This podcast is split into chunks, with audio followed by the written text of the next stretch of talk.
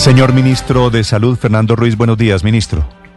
Hola Néstor, un saludo para ti, todos los integrantes de la mesa y todos tus oyentes. Ministro, gracias por aceptar esta entrevista. ¿Qué información tiene el gobierno, ministro, sobre una decisión que tomó un juez a una acción popular presentada por congresistas del Centro Democrático del Uribismo que pedían eh, medidas cautelares para frenar protestas, para frenar, entre otras cosas, la minga y las movilizaciones que vienen en diferentes eh, partes del país, ministro?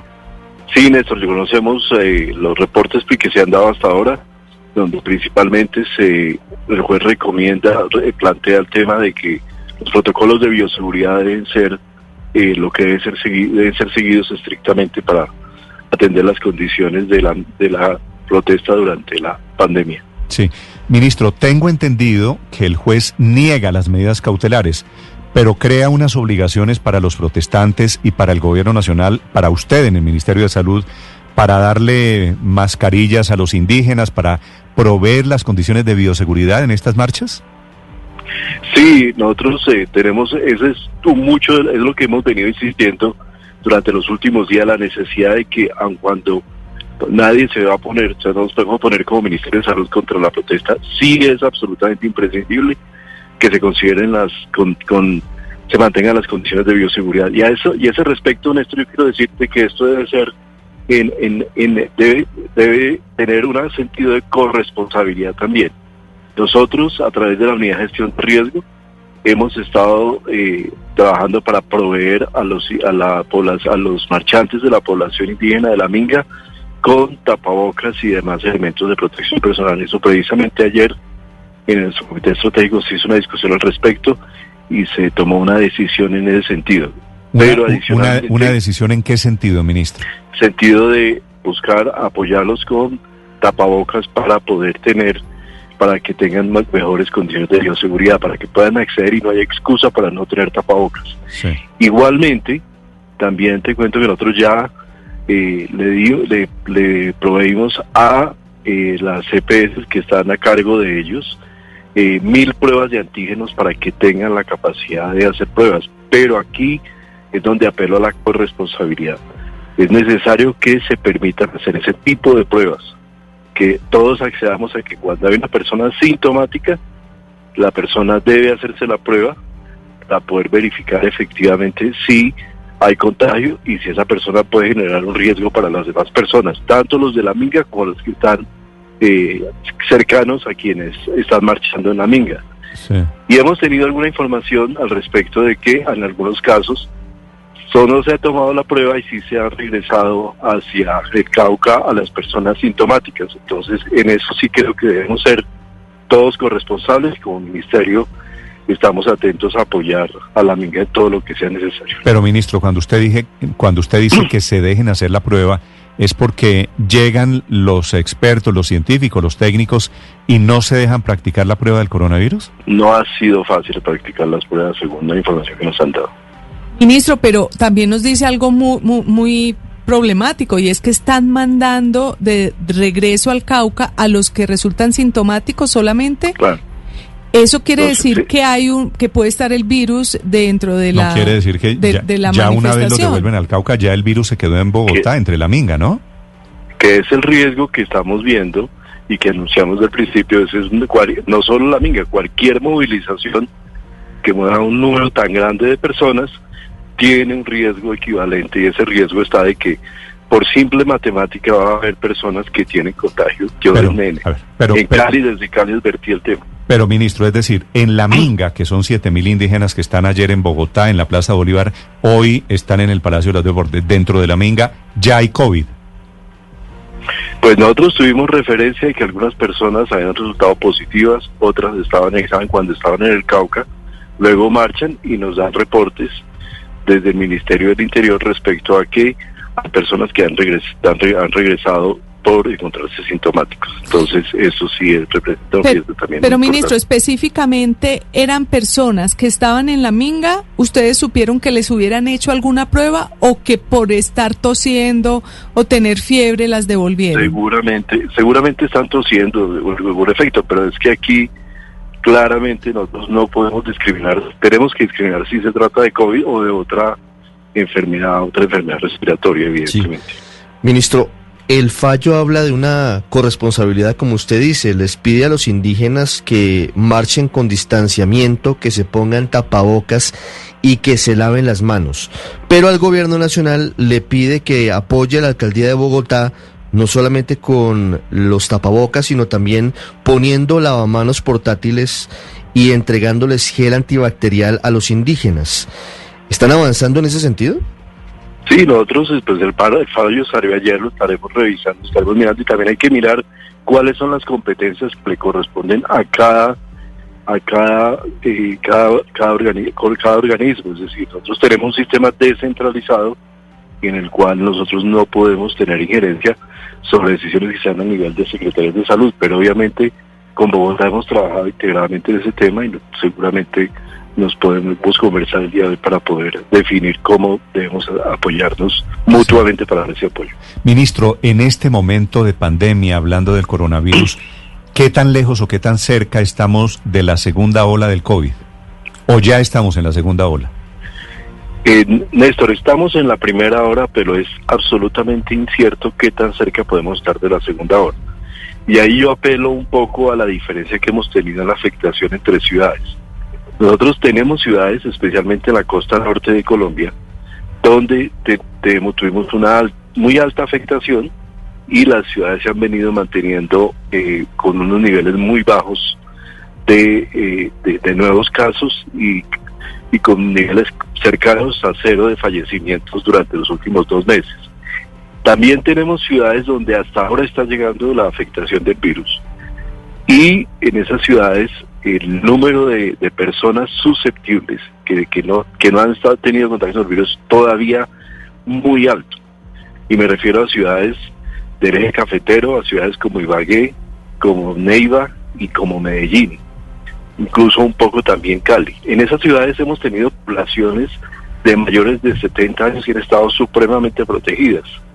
Y evidentemente en esa situación donde ya, por ejemplo, en Medellín tuvimos un pico pero un pico que no fue, no afectó a mucha población por lo cuidado que ha estado la población, por la, el, alto seguimiento que ha habido de los protocolos. La, la existencia de una alta proporción todavía, probablemente mayor del 70% de personas que no han tenido contacto, nos hace que podríamos tener un evento adicional muy temprano, muy pronto, es decir, incluso ya lo hemos estado visualizando en, el, ministro, de la área metropolitana de Urra. ¿Muy pronto es este mes, este año? Muy pronto es que ya se puede estar dando. Nosotros tuvimos en Medellín un pico el 24 de julio, un pico pequeño, pero el 28 de, desde, el, desde el 28 de septiembre en adelante estamos viendo también un incremento de casos. Igual ha pasado, igual está sucediendo en toda la área metropolitana de de Medellín, en todos los municipios, en la mayor parte de los municipios del Valle de Urra, y evidentemente eso es un tema que tenemos que estar, le estamos haciendo seguimiento. Ayer. Eso le, eso le, le quería preguntar, ministro, porque porque entiendo que esta nueva tendencia que ustedes están viendo, según le he escuchado a usted mismo, es que se están contagiando muchos más jóvenes y menos adultos mayores. Es decir, y eso entonces implica, afecta la tasa de mortalidad, pues mueren menos, menos, mueren menos, que es un poco lo que uno veía que estaba pasando en Europa como en el verano y demás, o cuando regresaron, porque decían eso, que eran muchos jóvenes, entonces eso afecta menos, digamos, el impacto sobre unidades de cuidado intensivos y sobre fallecidos en menor. ¿Es eso lo que ustedes están viendo o nos puede explicar? Es un poco, con una diferencia, es una pregunta muy importante, es muy parecido con una diferencia grande. En Europa el contagio inicial fue sobre todo en personas mayores. En Colombia estamos viendo contagio en jóvenes creciente, pero el riesgo que tenemos con el contagio en jóvenes es que nosotros tenemos a los mayores de 70 todavía muy resguardados. Entonces, el joven cuando llega de la calle, cuando se hacen fiestas familiares, cuando se hacen reuniones con familia extendida, nos puede generar, uno, y hemos visto que se ha generado una afectación muy importante en personas que todavía no han tenido contacto mayor de 70. Y hay ciudades, hay muchas ciudades del país donde tenemos ese riesgo. No es solo Medellín, te hablo de Cali, por ejemplo, donde hay una proporción alta de personas mayores muy resguardadas, el norte de Barranquilla, el norte de Bogotá disciplina. Entonces, aquí el riesgo, a diferencia de Europa, ya no es que se contagien los jóvenes y ya terminamos, sino que los jóvenes se nos contagien y al regresar a casa, al haber aglomeraciones, podemos contagiar a las personas mayores de 70, incrementando la mortalidad, a diferencia de lo que podría pasar en Europa. Ministro, viene un desafío grande el 31 de octubre, el, el, sábado de la próxima semana, el Día de los Niños, el Halloween. ¿El gobierno está pensando en qué?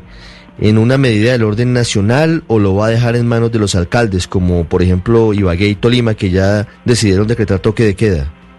Nosotros discutimos el tema ayer en el comité asesor. El tema de planteamiento es que nosotros es no permitir la salida ni el el, manejo de, digamos, de, movilización de, personas en la calle buscando dulces ni nada de eso, porque se nos genera lo que llamamos, se puede llamar los supercontagiadores, es decir, personas que van de casa en casa y se va a ir transmitiendo de de manera que eso es un evento que no puede darse. Nosotros vamos, se hizo una recomendación para que se haga en el ámbito familiar, en reunión en el núcleo familiar, si es caso de celebrar la fiesta de los niños, celebre dentro de la casa y ojalá con el núcleo familiar que vive dentro de esa casa.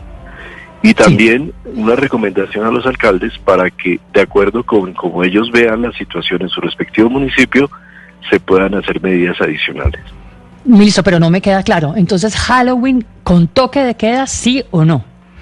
Nosotros, yo diría Halloween sin fiestas, Halloween sin aglomeraciones, Halloween sin reuniones familiares extendidas, dependiendo de la situación y la disciplina que observe en cada ciudad, el alcalde puede eventualmente solicitar toques de queda. Pero es decir, lo que usted está diciendo, ministro, es Halloween en la casa. Halloween en la casa, no en el centro comercial, no en la calle, nada de fiestas para, nada de fiestas de adultos, eso no tiene ninguna sentido en este momento y dependiendo de la situación que vea cada uno de los alcaldes en su municipio, eh, podría decretar medidas adicionales, incluyendo toques de queda. Ministro, entiendo, entiendo que sin centros comerciales, pero la escena del niño timbrándole, golpeándole en la puerta del vecino, recorriendo el barrio, ¿eso está permitido o mejor no? Eso no, eso mejor no. Eso todavía no en este momento no. Es, compremos los dulces, a nuestros niños a la casa, celebramos dentro de la casa con ellos y después eh, y, evitamos de esa manera que el niño se nos contagie, contagie a las personas de la casa o un niño ya síntoma, asintomático pueda eh, con otros niños generemos un riesgo mayor. Me lo temía, pero, pero la verdad parece lo más prudente. Ministro, quiero hacerle una pregunta final. Eh, hoy la directora del Instituto Nacional de Salud en el periódico El Colombiano dice que vienen nuevos cierres a nivel sectorizado. Cierres sectorizados, dice ella. ¿A qué se refieren? ¿Qué están pensando ustedes? No he hablado con la directora al respecto, pero cuando nosotros hablamos de cierre, eh, nosotros no estamos viendo cierres sectorizados. Ella dice, ella dice lo siguiente, ministro, si cree, si quiere le leo lo que dice. Se necesitará hacer cierres en la medida en que se ponga en riesgo la capacidad hospitalaria. Es muy probable que de acuerdo con la situación particular de cada territorio se piense en medidas a nivel sectorizado y no cierres generales. Es muy importante insistir, dice ella, en que mantengamos las medidas de autoprotección, está en nuestras manos. Yo creo que eso es frente, eso es frente a la eventualidad de una nueva cuarentena.